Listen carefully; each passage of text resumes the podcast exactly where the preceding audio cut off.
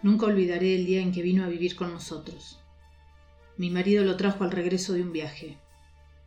Llevábamos entonces cerca de tres años de matrimonio, teníamos dos niños y yo no era feliz. Representaba para mi marido algo así como un mueble, que se acostumbra uno a ver en determinado sitio, pero que no causa la menor impresión. Vivíamos en un pueblo pequeño, incomunicado y distante de la ciudad, un pueblo casi muerto o a punto de desaparecer. No pude reprimir un grito de horror cuando lo vi por primera vez. Era lúgubre, siniestro, con grandes ojos amarillentos, casi redondos y sin parpadeo, que parecían penetrar a través de las cosas y de las personas. Mi vida desdichada se convirtió en un infierno.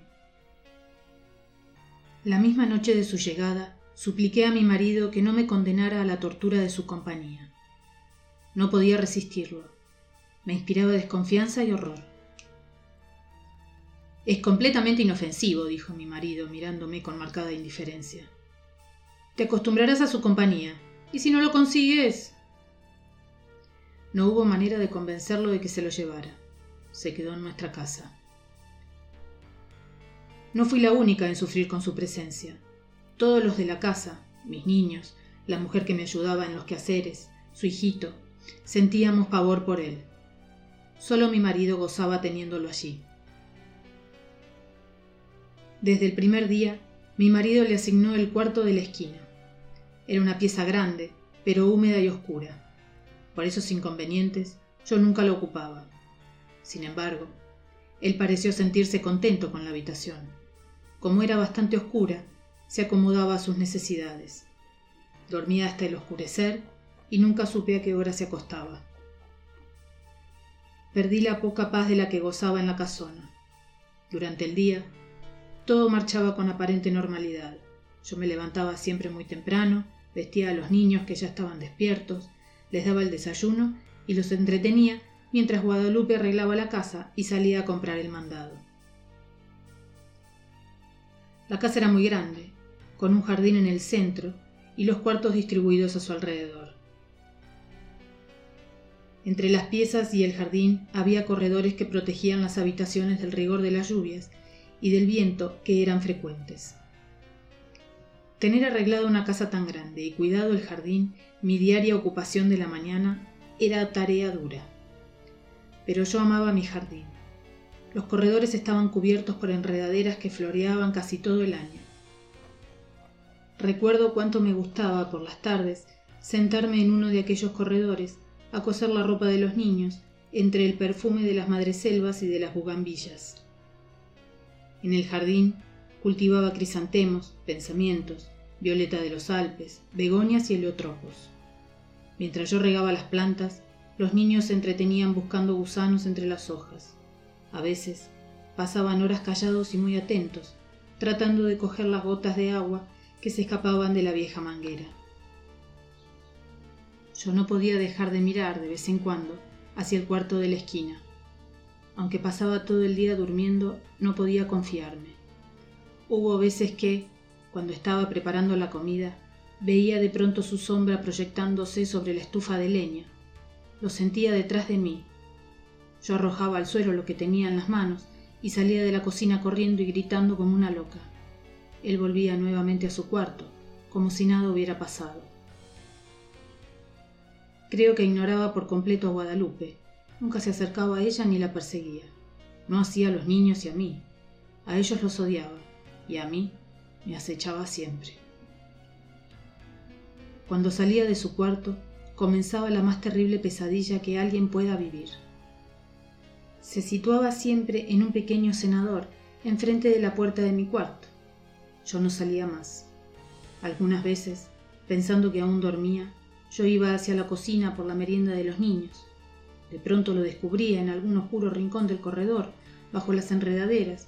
Allí está ya, Guadalupe, gritaba desesperada. Guadalupe y yo nunca lo nombrábamos. Nos parecía que al hacerlo cobraba realidad aquel ser tenebroso, Siempre decíamos, allí está, ya salió, está durmiendo, él, él, él.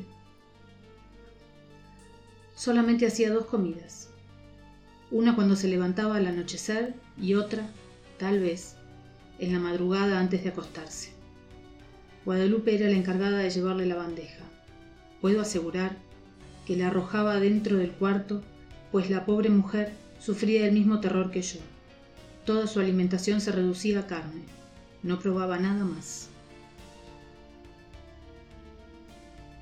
Cuando los niños se dormían, Guadalupe me llevaba la cena al cuarto. Yo no podía dejarlo solo sabiendo que se había levantado o estaba por hacerlo. Una vez terminadas sus tareas, Guadalupe se iba con su pequeño a dormir y yo me quedaba sola, contemplando el sueño de mis niños. Como la puerta de mi cuarto quedaba siempre abierta, no me atrevía a acostarme, temiendo que en cualquier momento pudiera entrar y atacarnos. Y no era posible cerrarla. Mi marido llegaba siempre tarde, y al no encontrarla abierta, habría pensado... Y llegaba bien tarde, que tenía mucho trabajo, dijo alguna vez. Pienso que otras cosas también lo entretenían. Una noche estuve despierta hasta cerca de las dos de la mañana, oyéndolo afuera. Cuando desperté, lo vi junto a mi cama, mirándome con su mirada fija, penetrante. Salté de la cama y le arrojé la lámpara de gasolina que dejaba encendida toda la noche. No había luz eléctrica en aquel pueblo y no hubiera soportado quedarme a oscuras, sabiendo que en cualquier momento... Él se libró del golpe y salió de la pieza. La lámpara se estrelló en el piso de ladrillo y la gasolina se inflamó rápidamente. De no haber sido por Guadalupe, que acudió a mis gritos, habría ardido toda la casa. Mi marido no tenía tiempo para escucharme ni le importaba lo que sucediera en la casa. Solo hablábamos lo indispensable. Entre nosotros, desde hacía tiempo, el afecto y las palabras se habían agotado. Vuelvo a sentirme enferma cuando recuerdo. Guadalupe había salido a la compra y dejó al pequeño Martín dormido en el cajón donde lo acostaba durante el día. Fui a verlo varias veces. Dormía tranquila. Era cerca del mediodía. Estaba peinando a mis niños cuando oí el llanto del pequeño mezclado con extraños gritos. Cuando llegué al cuarto, lo encontré golpeando cruelmente al niño. Aún no sabría explicar cómo le quité al pequeño y cómo me lancé contra él con una tranca que encontré a la mano y lo ataqué con toda la furia contenida por tanto tiempo. No sé si llegué a causarle mucho daño, pues caí sin sentido. Cuando Guadalupe volvió del mandado, me encontró desmayada y su pequeño lleno de golpes y arañazos que sangraban. El dolor y el coraje que sintió fueron terribles. Afortunadamente, el niño no murió y se recuperó pronto. Temí que Guadalupe se fuera y me dejara sola. Si no lo hizo, fue porque era una mujer noble y valiente que sentía gran afecto por los niños y por mí, pero ese día nació en ella un odio que clamaba venganza. Cuando le conté lo que había pasado a mi marido, le exigí que se lo llevara, alegando que podía matar a nuestros niños, como trató de hacerlo con el pequeño Martín. Cada día estás más histérica. Es realmente doloroso y deprimente contemplarte así. Te he explicado mil veces que es un ser inofensivo. Pensé entonces en huir de aquella casa, de mi marido, de él, pero no tenía dinero y los medios de comunicación eran difíciles sin amigos ni parientes a quienes recurrir, me sentía tan sola como un huérfano. Mis niños estaban atemorizados, ya no querían jugar en el jardín y no se separaban de mi lado. Cuando Guadalupe salía al mercado, me encerraba con ellos en mi cuarto. Esta situación no puede continuar, le dije un día a Guadalupe. Tenemos que hacer algo, y pronto, me contestó. Pero ¿qué podemos hacer las dos solas? Solas, es verdad, pero con un odio. Sus ojos tenían un brillo extraño. Sentí miedo y alegría. La oportunidad llegó cuando menos lo esperábamos. Mi marido partió para la ciudad para arreglar unos negocios. Tardaría en regresar, según me dijo, unos 20 días. No sé si él se enteró de que mi marido se había marchado, pero ese día despertó antes de lo acostumbrado y se situó frente a mi cuarto. Guadalupe y su niño durmieron en mi cuarto y por primera vez pude cerrar la puerta. Guadalupe y yo pasamos casi toda la noche haciendo planes. Los niños dormían tranquilamente. De cuando en cuando oíamos que llegaba hasta la puerta del cuarto y la golpeaba con furia. Al día siguiente dimos de desayunar a los tres niños y para estar tranquilas y que no nos estorbaran en nuestros planes, los encerramos en mi cuarto. Guadalupe y yo teníamos muchas cosas por hacer y tanta prisa en realizarlas que no podíamos perder tiempo ni en comer. Guadalupe cortó varias tablas, grandes y resistentes, mientras yo buscaba martillo y clavos. Cuando todo estuvo listo, llegamos sin hacer ruido hasta el cuarto de la esquina. Las hojas de la puerta estaban entornadas. Conteniendo la respiración, bajamos los pasadores. Después, cerramos la puerta con llave y comenzamos a clavar las tablas hasta clausurarla totalmente. Mientras trabajábamos, gruesas gotas de sudor nos corrían por la frente.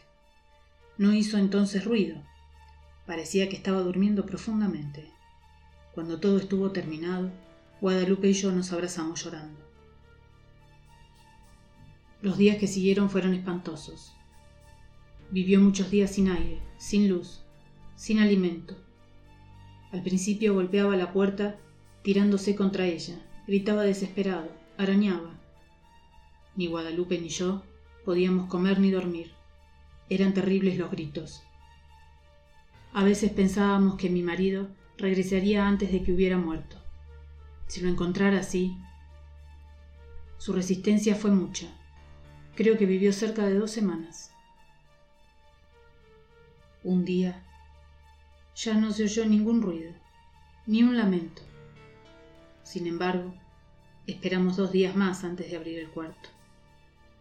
Cuando mi marido regresó, lo recibimos con la noticia de su muerte repentina y desconcertante.